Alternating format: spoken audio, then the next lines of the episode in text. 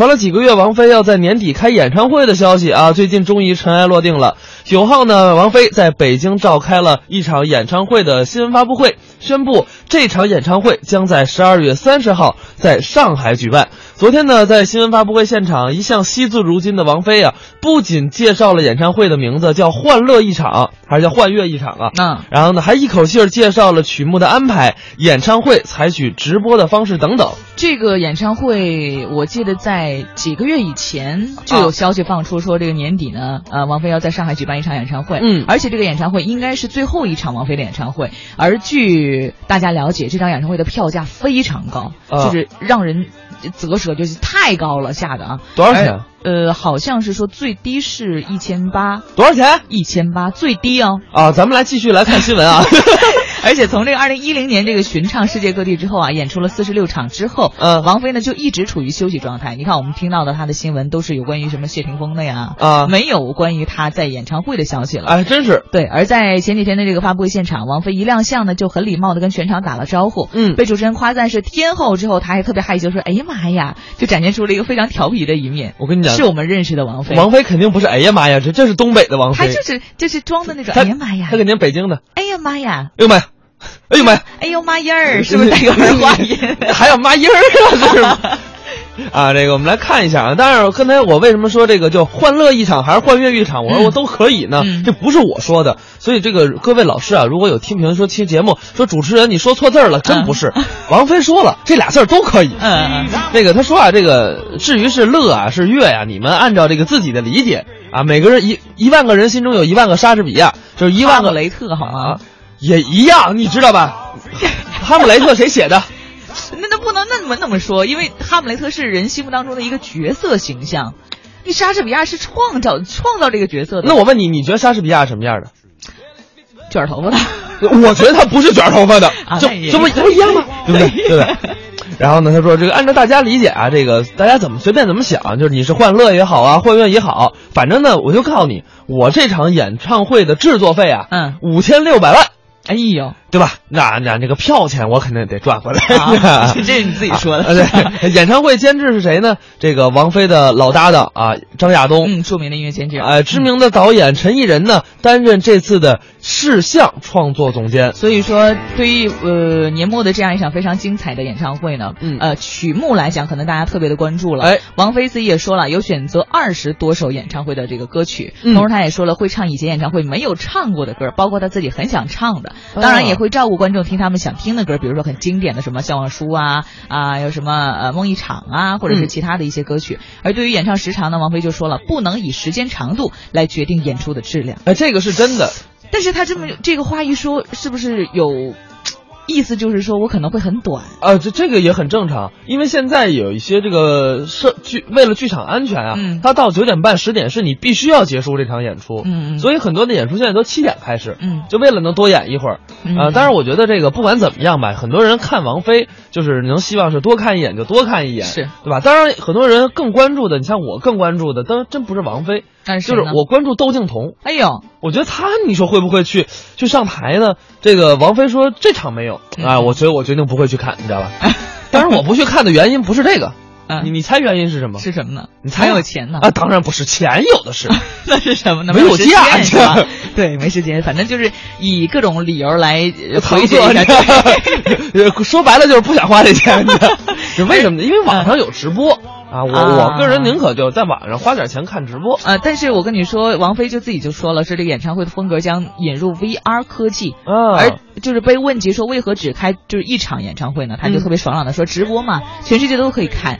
但是你要知道，这个直播和演唱会的现场是完全不同的。啊，对对对，啊，感觉是不同的，因为你呃现场可能会感受这样的氛围，但是与此同时带来的就是你可能座位比较远，嗯。我就远远没有你看直播电视带来的那么近距离这个观看。，对对对，但是其实咱从北京听众，我们给北京的朋友啊算笔账，嗯。咱买一千八最便宜的，假使您能买着，不买黄牛票啊，嗯嗯。您不可能一人去吧，对吧？啊得俩人吧，哎，那我就一个人去，你 啊管我？就算你一个人去，嗯，一人一千八，北京去上海往返的火车票、动车票加起来是九百块钱，嗯，这是多少？两千七，嗯再加上你随便住，上海的住宿费大概四百一晚上，嗯，对吧？这是多少了？再加上吃，呃，三千一，嗯，你自己算吧，这还没算吃呢，嗯这就光是这么几项，嗯，各位开销多少？反正我我是没时间去，主要是。但是我告诉你，这理由找的好充分呢。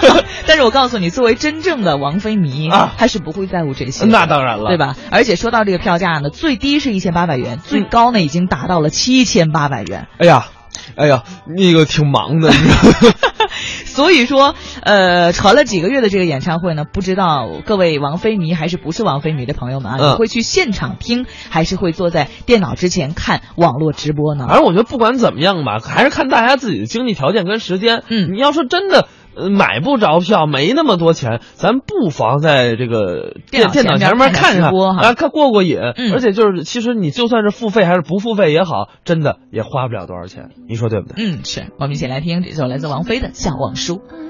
就不要寻找题目，没没有退路，那我也不要散步，没没人去仰慕，那我就继续忙碌。来呀来，思前想后，差一点忘记了怎么投诉。来呀来，从此以后不要犯同一个错误。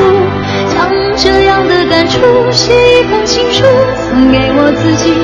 感动的要哭，很久没哭，不是为天大的幸福。将这一份礼物，这一封情书，给自己祝福的一份在乎，才能对别人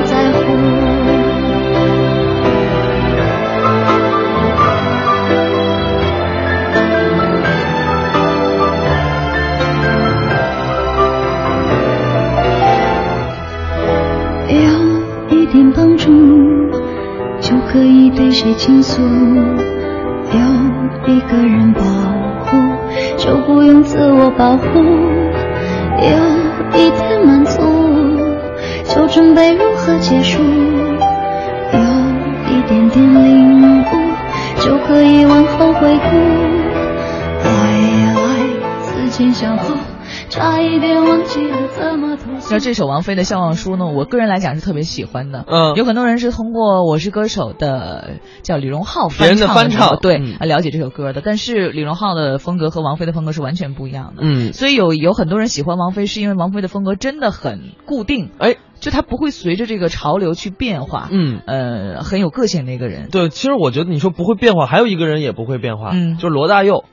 呃，对对就我所谓的不会变化呢，是不变当中的万变，你懂吗？哎呦我的天哪！这我们节目啊很简单，你非要上升到哲学，这一下就超脱我的这个文化水平了。就是你，当你听到他的风格，就是一听到他唱歌就知道是他唱的，但是他每一首歌的诠释还是不一样的。嗯嗯确实啊，我们刚才也提到罗大佑，呃，王菲呢是在上海开演唱会，嗯这个罗大佑呢咱们就方便一点了，为什么呢？十月七号，罗大佑将在工体工体来开一场巡回演唱会，这场演唱会呢，这个也有六位嘉宾，谁呢？张宇、黑碧、动力火车、彭佳慧，还有黄 Lin 呃 Lin 啊、李泉六位嘉宾齐聚于此，跟罗大佑共同演唱他们新编的一个曲目啊，用歌声为我们讲述罗大佑的光阴故事跟他的这个人生感悟。呃，罗大佑就是在我小的时候可能听的比较少，因为那个时候可能不理解这个歌曲当中有什么样的意义。啊。但是罗大佑真的是那一个年代，乃至现在都是，呃，顶尖的，就是神一样的那种音乐呃人。但是你知道吗？就是我实话实说，就我是那种比较老旧的人啊就我对刘罗大佑啊、周华健呐、都比较李宗盛啊，对，就是到对这一批人，倒比现在的年轻歌手我更喜欢，啊，因为他们那个时候的歌跟现在是，我觉得是完全不完全不一样。就是但是我觉得他们的歌有味道，嗯嗯啊，就是有一种。呃，你也你说好听吧，它肯定是好听，就是但是你要搁现在年轻的九五后、呃零零后去听，可能觉得哎呀老掉渣儿了。但是对于我们来说，还真不是那样的那种感觉。还是能够从歌当中听到有有关于生活的一些感悟。啊，对对对，尤其是当年你像罗大佑他们主持组成那个纵贯线的时候，嗯我跟你讲，纵贯线演唱会在工体的时候，我真的是去了，好吗？现啊，场哇塞，效果非常棒，老带劲了。哎呀，所以说就是对于这样一场演唱会，他的这个票价真的是亲民很多了啊，对对对，二百八开始，然后这个外场票当然就是瞬间开麦的时候已经瞬间被秒光了。对，但是作为这个乐坛教父的超高人气，我们肯定是毋庸置疑的了。嗯包括这个演唱会会请到总策划人袁惟仁，然后以及台湾的舞美团队全盘打造。嗯所以说现场的效果应该是非常的好的。哎，我觉得不管是你喜欢谁，你喜欢他刘大佑的这几位嘉宾，还是喜欢罗大佑也好，都可以去这个呃现在网上去看看票，嗯包括一些二手的网站也有转票的，是啊、当然了，我们还是说我们别买黄牛票。是。